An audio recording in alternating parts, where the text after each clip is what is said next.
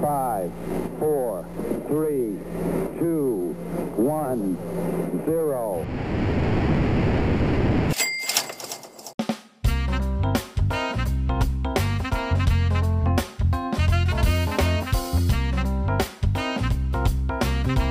Você consegue dar para a gente aí três bons exemplos né, onde a gente deve investir em consultorias? Número um, né?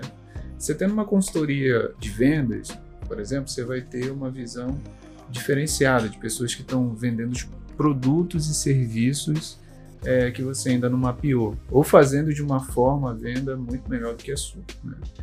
É, número dois, um exemplo número dois, tem uma excelente consultoria em gestão financeira, porque é ali que está o coração da empresa, então você precisa ter o controle total sobre isso e estar tá com pessoas, com consultores que conheçam outras realidades, vai trazer também um refresh, né? trazer algo novo para você tomar decisões muito melhores. Né?